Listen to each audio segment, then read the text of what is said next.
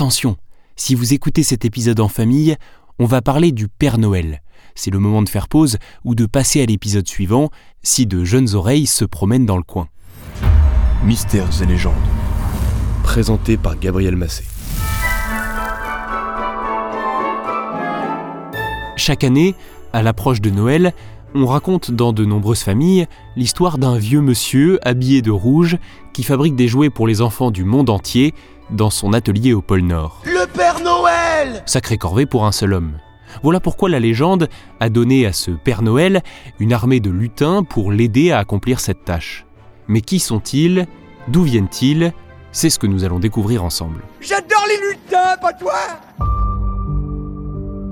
Quand on parle de lutin de nos jours, on imagine une créature humanoïde de petite taille, avec un chapeau pointu et des collants potentiellement dotés d'un caractère magique.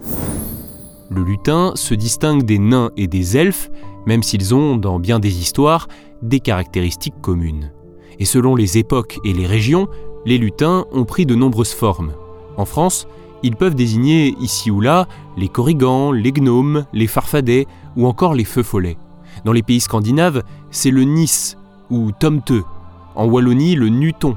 Mais attention, les lutins de Noël constituent une catégorie bien à part. Pourquoi cela ne me surprend-il pas S'il est très difficile de remonter avec exactitude à leurs origines, les lutins de Noël seraient vraisemblablement nés dans le folklore islandais. Appelés Jólasveinar ou Júllats, littéralement les gars de Noël, ils n'avaient initialement à peu près rien à voir avec les gentils lutins du Père Noël que l'on connaît aujourd'hui.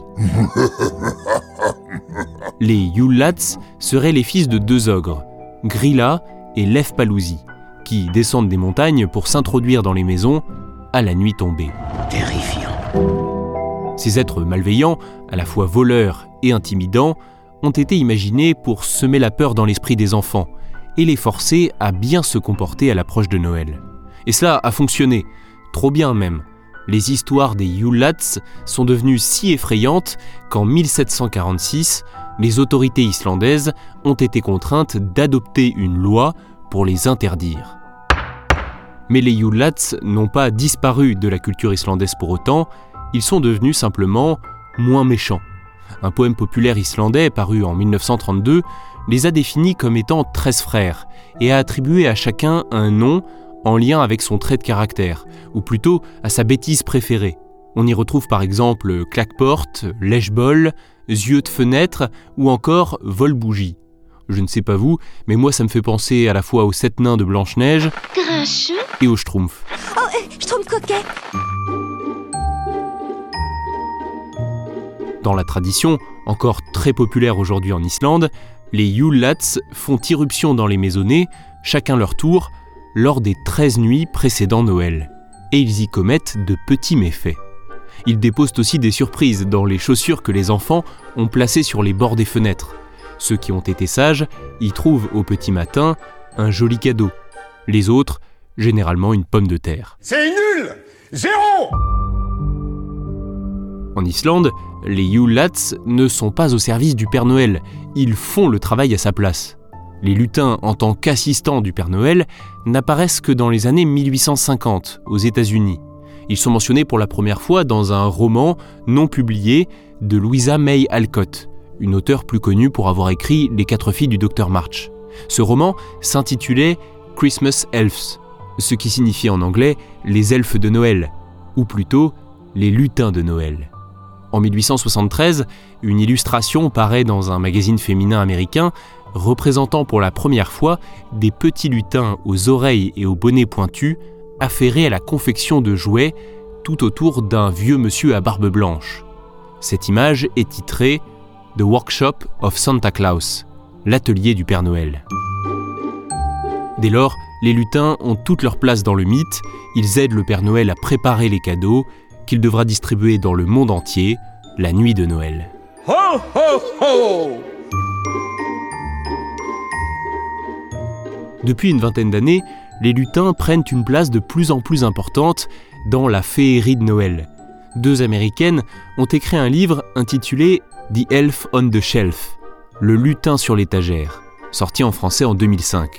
elles ont eu cette idée brillante de joindre une petite poupée représentant un lutin avec la légende suivante. Le Père Noël demande chaque année à certaines familles d'héberger un de ces lutins. Ils ont travaillé durement toute l'année pour confectionner des cadeaux et ils ont bien besoin d'un peu de repos. Ainsi, chaque 1er décembre, au lendemain de Thanksgiving, les petits lutins s'installent dans les maisons où ils sont les bienvenus. Ils sont témoins du comportement des enfants et pourront dire au Père Noël s'ils ont été sages ou non, et s'ils méritent d'avoir des cadeaux. Mais ces lutins sont aussi malicieux que gourmands. Ils prennent vie la nuit pour commettre leurs bêtises. Tout au long de l'Avent, les parents sont invités à mettre en scène chaque soir le lutin farceur dans la maison. Les enfants le découvrent au matin dans le placard à sucrerie, au milieu des papiers vides, roulés dans un tas de farine ou encore perché sur un lustre. Ce petit jeu ajoute de la féerie.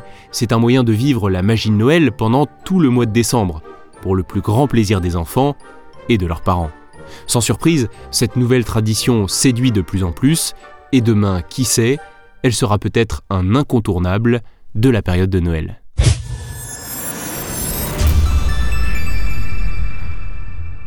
Merci d'avoir écouté cet épisode, j'espère qu'il vous a plu. Si c'est le cas, n'hésitez pas à le partager et à vous abonner à ce podcast.